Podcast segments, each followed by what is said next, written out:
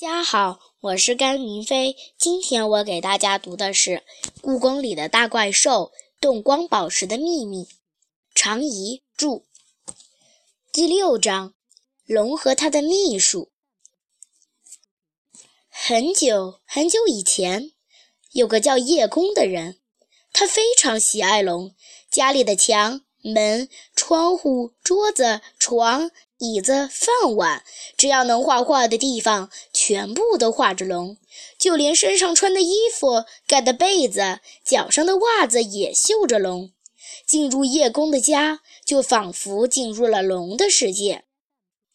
天上的真龙听到了这个消息，非常感动，就来到叶公家去拜访他。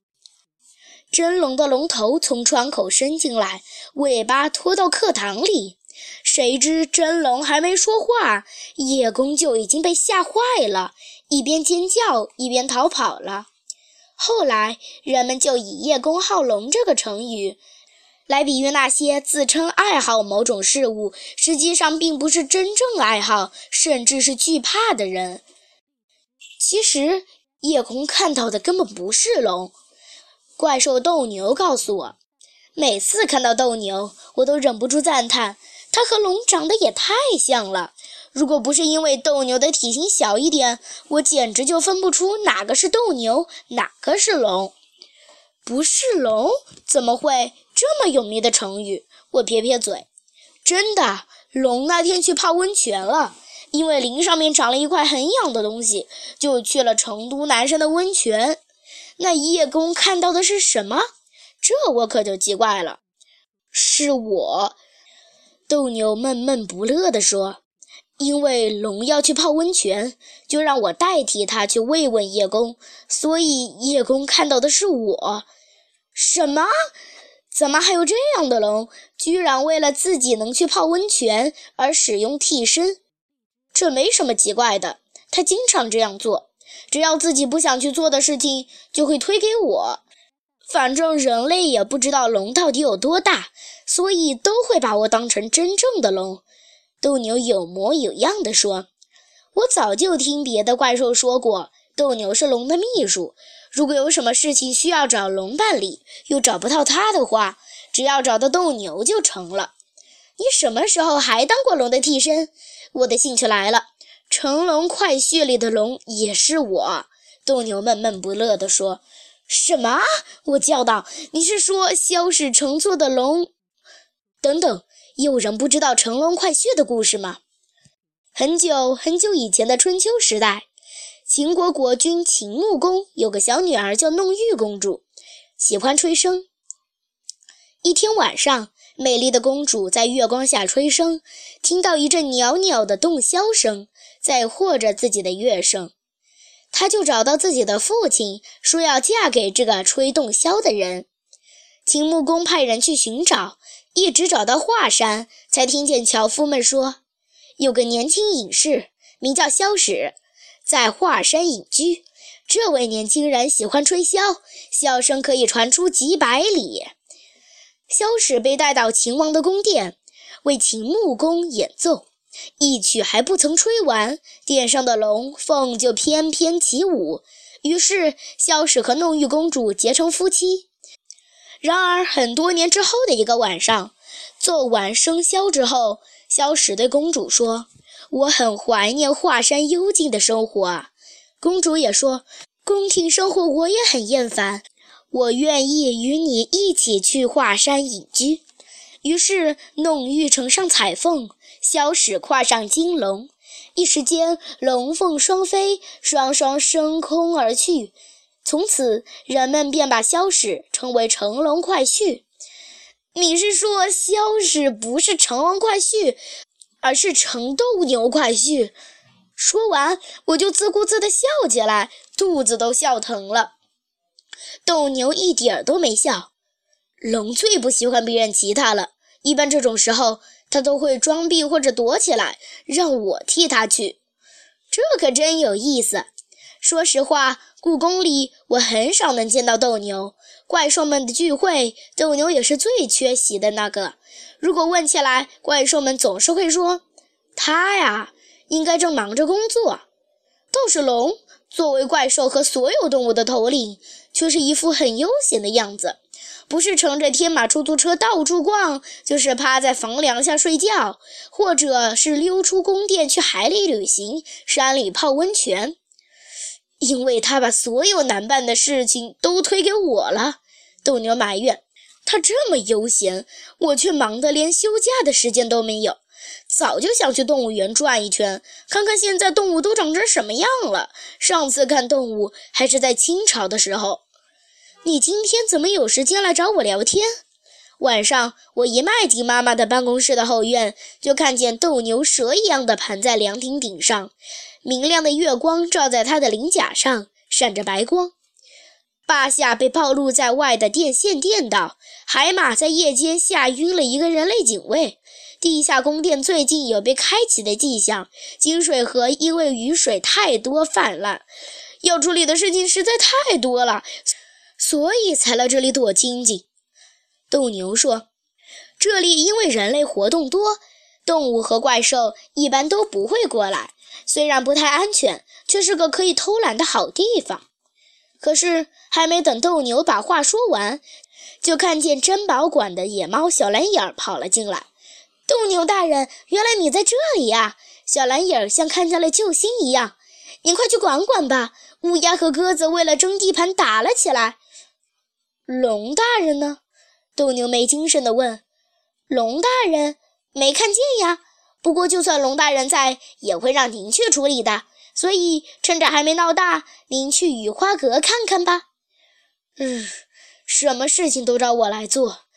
斗牛深深地叹了一口气，拖着疲惫的身子从房顶上向雨花阁的方向爬去。斗牛看起来很累。我对小蓝影说。虽然是累一些，但它可是故宫里权力仅次于龙的怪兽。实际上，很多时候龙都是听它的呢。小蓝眼儿倒是挺羡慕的。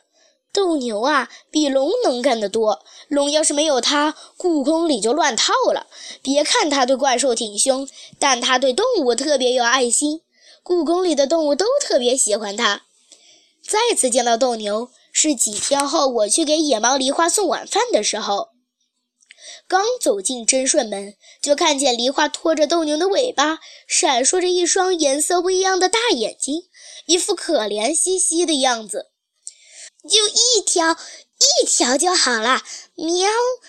梨花一边恳求，一边用头蹭着斗牛的腿。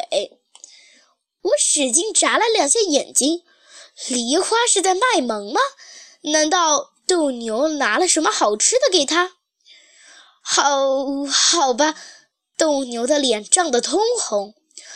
龙大人把飞龙杖丢了。什么？梨花立刻恢复了八卦记者的模样。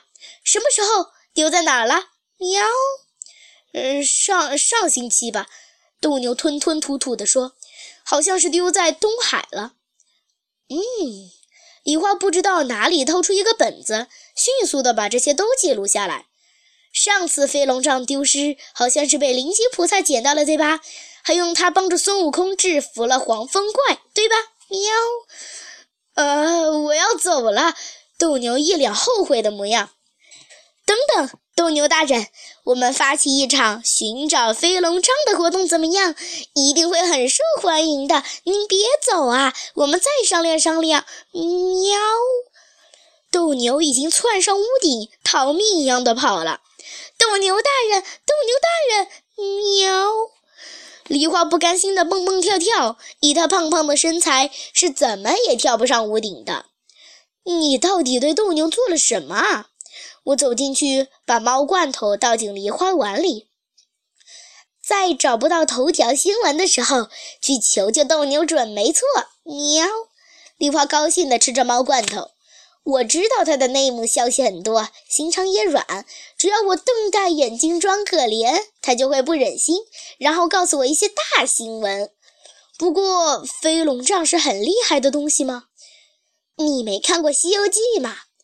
黄风岭的黄风怪连孙悟空都打不过，灵吉菩萨将飞龙杖丢下来，就有一条八爪金龙一把抓住黄风怪，低着头三两下就摔死了。龙居然把那么重要的东西丢了，这没什么奇怪的。上次龙大人还一屁股把定颜珠坐碎了。啊！梨花三口两口吃完了猫罐头。我要去采访龙大人，小雨要不要一起来？我吗？这合适吗？我挠挠头，没事没事，有你在，龙大人就应该不会赶我走。原来是这样啊！看来梨花还真是不太讨人喜欢呢。那好吧，我倒也想听听龙会说些什么。沐浴在月光之下的故宫宁静极了，照亮角落的灯成了一种微弱的橘子一样的颜色。高个宫殿的影子们重重地投在被磨得光亮的路面上。高高的雨花阁上，龙盘旋在屋顶。身上的金甲闪闪发光，龙大人，小雨来看您了。梨花扯着嗓子在雨花阁下面大喊：“这只狡猾的野猫！”一个细长的身影从雨花阁上跳了下来，居然是斗牛。斗牛，你也在啊？我有些意外。龙大人让我把你们带上去。斗牛一副无可奈何的模样。我和梨花坐到斗牛的背上，斗牛腾空而起，我们的周围被浓浓的白雾包围。哇，斗牛，你会喷雾呢！我惊叫。我本来就是只会吞云吐雾的神兽而已嘛。斗牛把我们放在雨花阁的屋顶。哪里？你现在可是整个故宫的幕后管理者。富有磁性的嗓音响了起来。它舒服地盘旋在琉璃瓦屋顶上，巨大的身躯把雨花阁压得吱吱响。龙大人，我要休假！斗牛坚决地说。小雨，我们还是头一次见面吧？龙笑眯眯地看着我，理都不理生气的斗牛。啊，是啊，真的很荣幸。第一次看见真的龙，我忍不住有点紧张。听说你能听懂怪兽和动物们说话，好神奇的能力！啊，怎么问到这个，我心里更紧张了。那个带魔法的耳环不会是龙丢失的吧？幸亏这时斗牛又插进话了：“龙大人，我已经四十年没有休假了。”可是还是没等他说完，龙又把头转向梨花：“我听说真飞井那边有幽灵出现。”这个我也听说了，梨花还没说完，就又被斗牛打断了。龙大人，这次我一定要休假了。如果再不去动物园，从卧龙来北京做展览的那四只大熊猫就要回四川了。熊猫馆不是都有熊猫展览吗？没必要非要看那几个吧。熊猫馆一共只有八个熊猫，正常展出的只有四个。而现在，因为卧龙的熊猫在，可是十二只全部展出啊！再等这样的机会，不知道要等到什么时候了。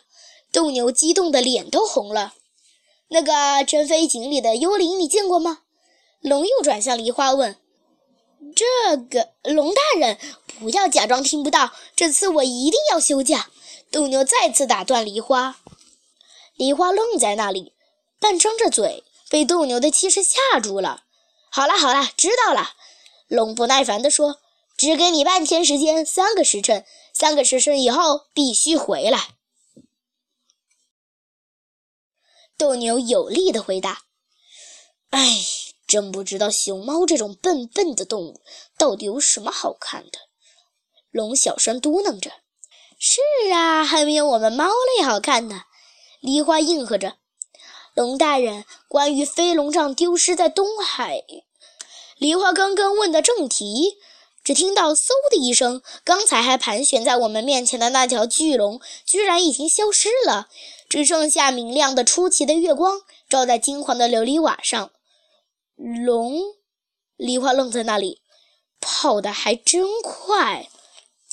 星期天，太阳从早上就大得吓人。虽说秋天已经越来越近，但是阳光仍然热得烫人。我戴着大大的草帽，站在北京动物园门口。